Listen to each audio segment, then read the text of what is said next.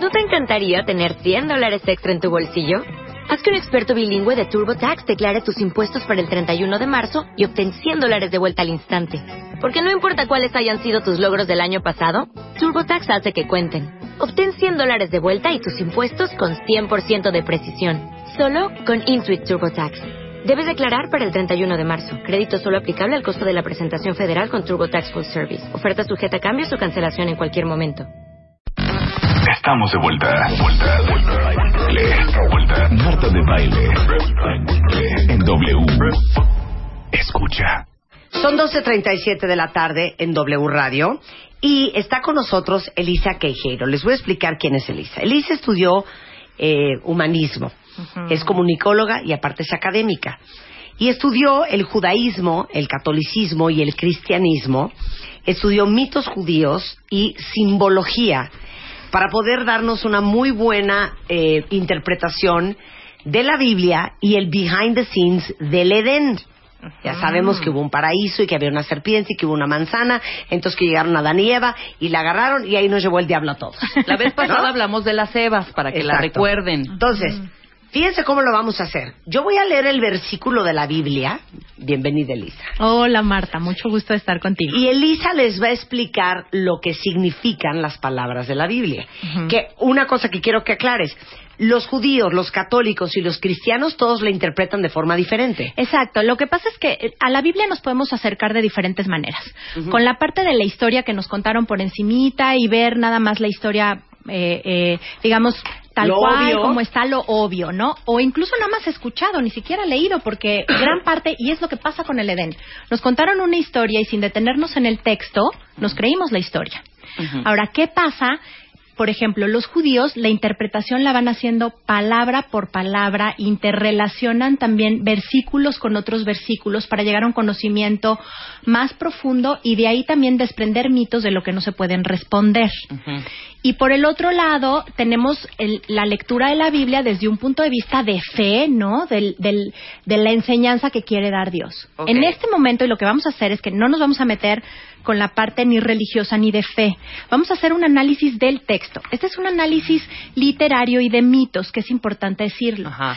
Obviamente, eh, los símbolos que nosotros vamos a ir encontrando, punto número uno, es exactamente como está en el texto, que eso es bien importante.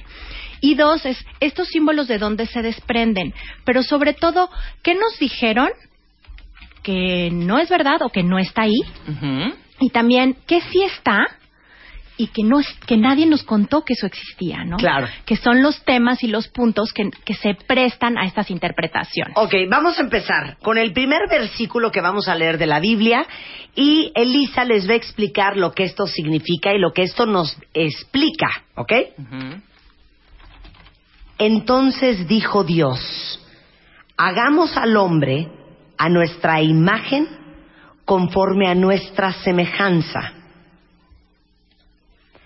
Y señore, Señore. señore, Señore. en los peces del mar, en las aves de los cielos, en las bestias, en toda la tierra y en todo animal que se arrastra sobre la tierra.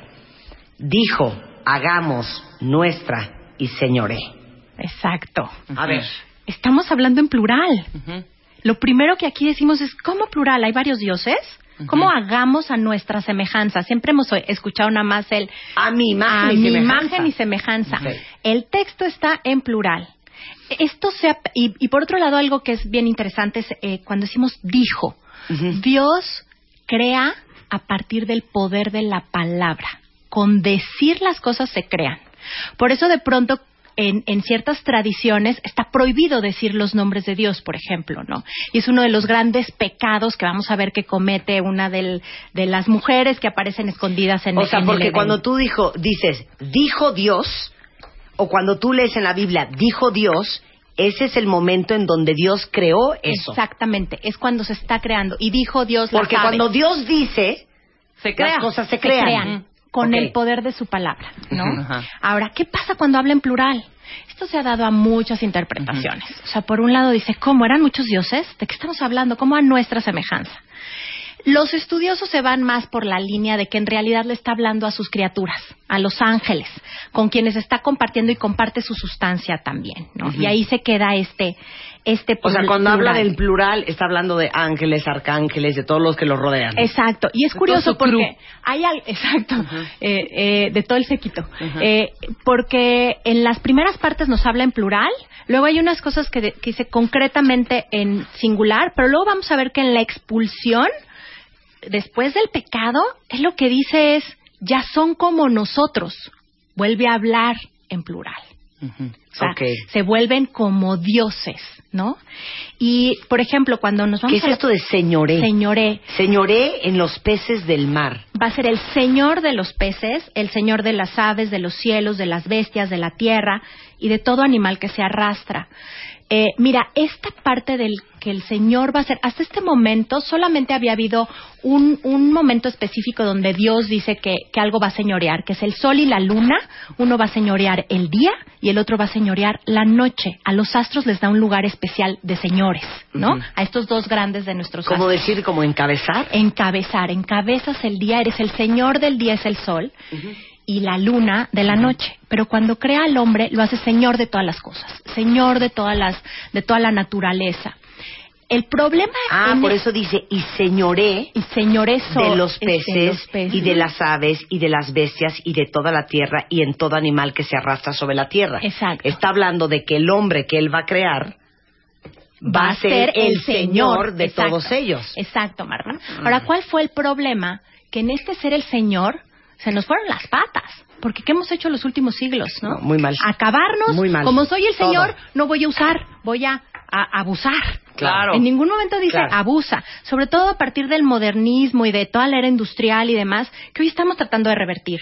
Pero este señorear, porque usaba las cosas, yo soy el señor de las cosas, yo soy el señor, a mí me pusieron por arriba. Esa es una idea que se nos quedó a partir de aquí. Qué interesante. ¿Nos seguimos? Sí. Ok, ahí va. ¿Había una mujer además de Eva o no? Leo. Y creó Dios al hombre a su imagen, a imagen de Dios lo creó. Varón y hembra los creó. Y los bendijo Dios y les dijo, fructificad y multiplicaos, llenad la tierra y sosjugadla, y señorear en los peces del mar, en las aves de los cielos y en todas las bestias que se mueven sobre tierra. Y dijo Dios, o sea, creó, He aquí que os he dado toda planta que da semilla, que está sobre toda la tierra, y todo árbol en que hay fruto y da semilla. Os serán para comer. ¿Ok? Aguas, ¿eh? Os serán para comer. Y todas las bestias de la tierra, y a todas las aves de los cielos, y a todo lo que se arrastra sobre la tierra, en que hay vida, toda planta verde les será para comer. Y así fue. Entonces, luego, ¿por qué los castigó? Espérate. No entendí. A ver, bueno, a ver. Eh, Ese es otro, otro punto interesante porque después viene el huerto. Pero aquí dirías, bueno, pues lo creó varón y hembra, ¿cuál es el problema? El problema es que esto está 25 versículos antes de que llegara Eva. Entonces dices, a ver, no se ha dormido Adán, no le han sacado la costilla y no ha sido creada Eva. Entonces, ¿de qué hembra estamos hablando? ¿Y de qué varón? Y, pero además, si tú te fijas, toda, todo lo que viene abajo viene en plural. Entonces, esta hembra nace al mismo tiempo que este varón, que después se va a llamar Adán, en el momento que él nombra a los animales y a todas las cosas, porque el que le da nombre a las cosas va a ser Adán. Pero este mismo hombre es creado antes junto con una mujer y esta mujer tiene los mismos privilegios, las mismas bendiciones y las mismas características de este varón. Que es Lili. Ella es Lilith. Este es un mito y aquí es bien importante Pero decir- entonces, espérate, nada más para que no nos hagamos bolas. Ya está, está- ay, hasta ya me dio como... ¿Qué? es que tiene su energía. como ansia. Ajá, O Lilith sea, su energía. ese versículo que les acabo de leer sale en la Biblia antes de que aparece Eva. Exacto. Entonces, si está diciendo que creó al varón y creó a una hembra, esa hembra no es Eva, porque Eva viene después. Eva viene después. Pero sí es Adán. sí es Adán.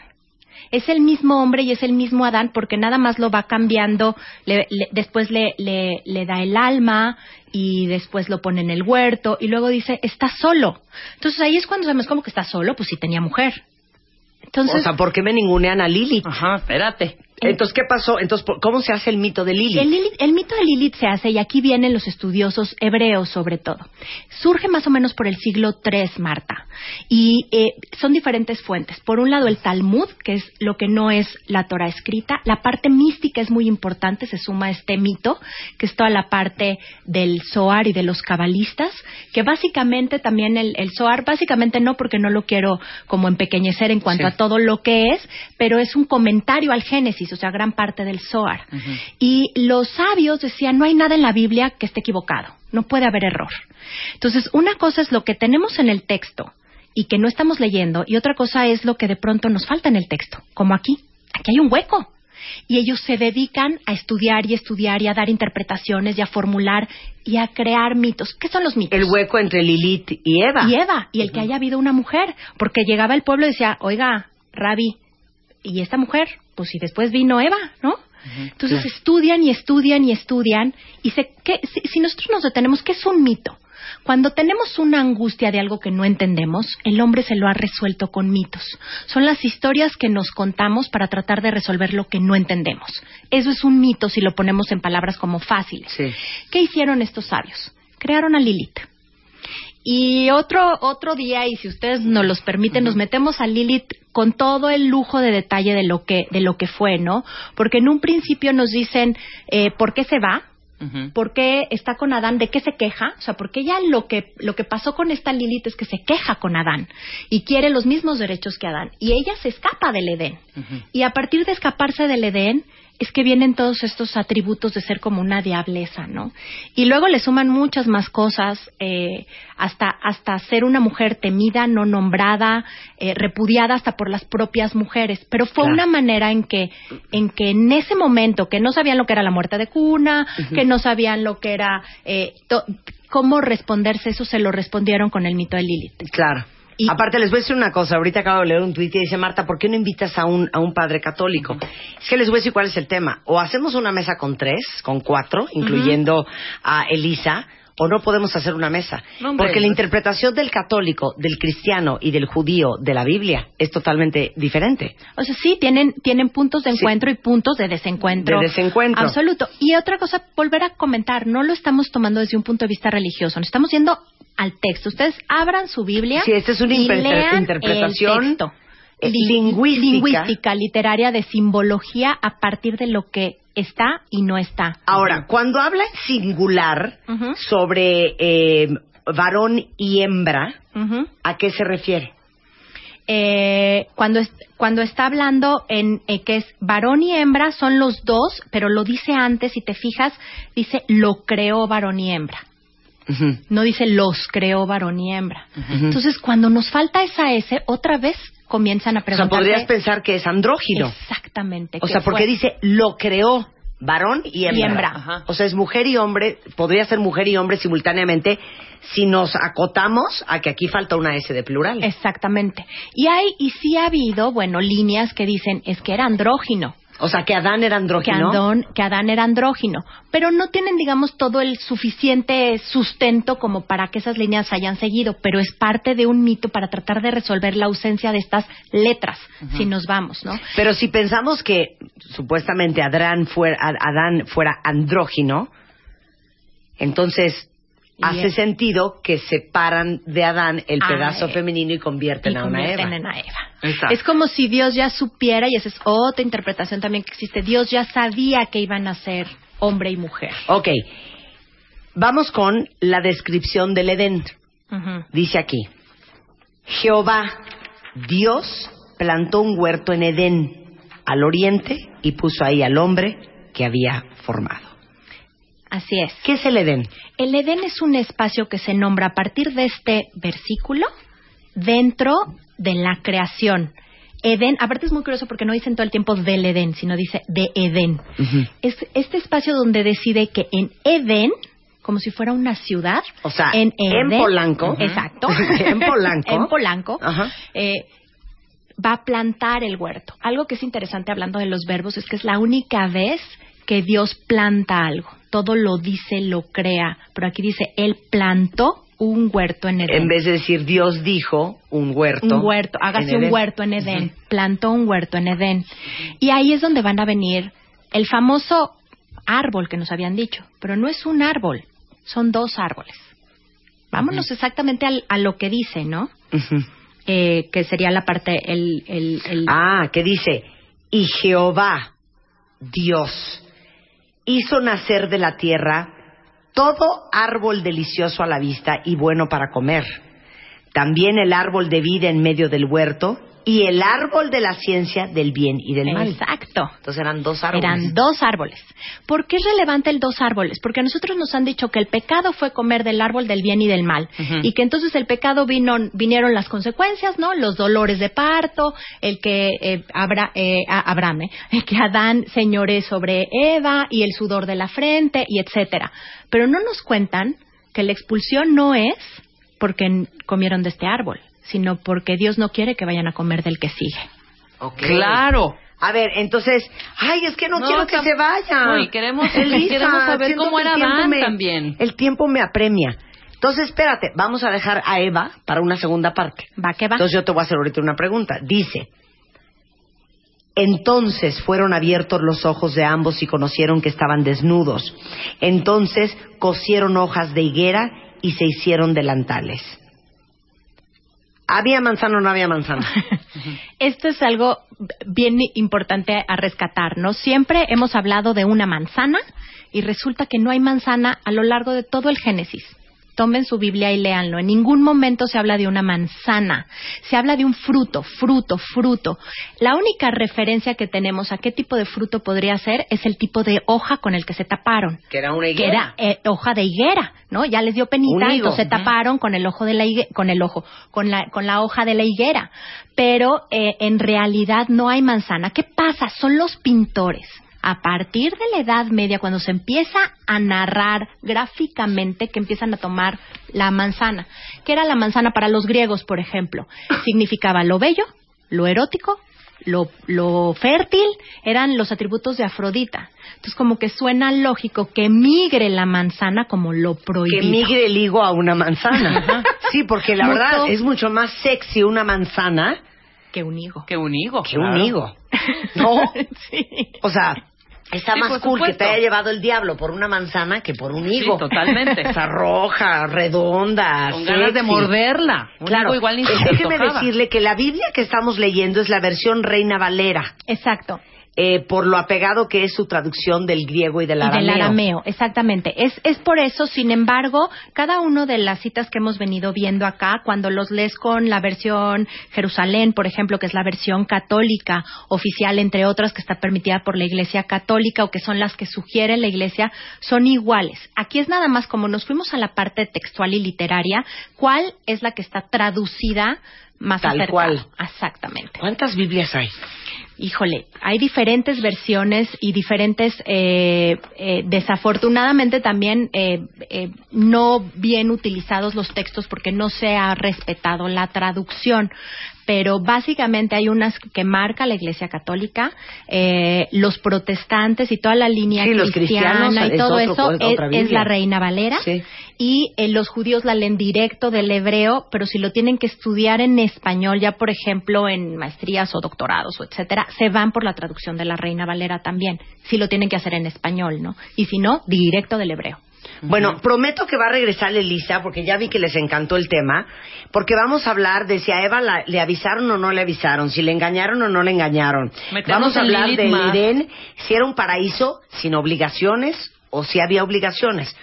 Y vamos a hablar de los diferentes tipos de Biblia. Si tienes por ahí un amigo teólogo, nos lo traemos también. Padrísimo. Y hablamos, acuérdense, esto- estos programas no son programas religiosos. Exacto. Este, Son humanistas. sí, son humanistas y me parece como súper interesante, educativo y cultural aprender un poco de cómo los humanistas estudian la historia de la vida. Además, sabes que el conocimiento te acerca a la verdad.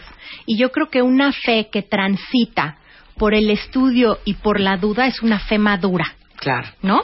A- eh, eh, Una fe estudiada. Es una fe estudiada, que la fe de chiquitos y con Claro. lo que nos dijeron. Y nos puedes decir cómo era Adán también, si era controlador o no era controlador, si Eva se dejaba ningunear o no. Además, si ¿sabes qué? ¿Cómo cambia de personalidad Adán? Sí, Porque claro. Adán con, con, Era bipolar. con Lilith, con Lilith muy, muy santo y luego va y se queja con Dios y le dice, oye, es que ya me quedé solo y luego cuando Dios lo busca, él va y se esconde, le dice, no fui yo, fue ella. Sí, el el castigo chismo- más fuerte es para Adán. Siempre nos has dicho que ha sido para Eva, pero si nos vamos al número de castigos que recibe, Adán recibe una maldición, no un castigo.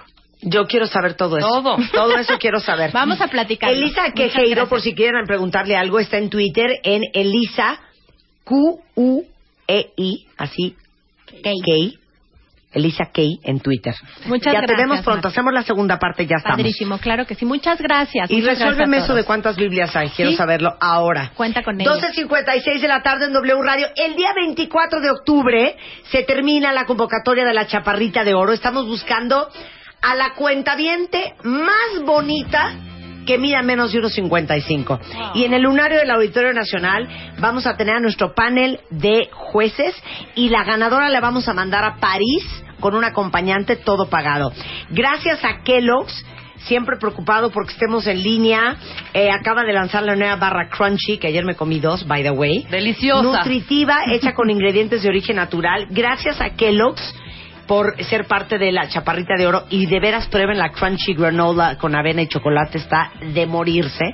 Eh, gracias a Flexi que trae la nueva colección de temporada que traen zapatos súper cómodos pero de súper moda, ya los pueden comprar en línea y están en flexi.com.mx, también es patrocinador de la Chaparrita de Oro. Y por supuesto, ¿cómo que no? Claro que sí, Chaparritas el Naranjo.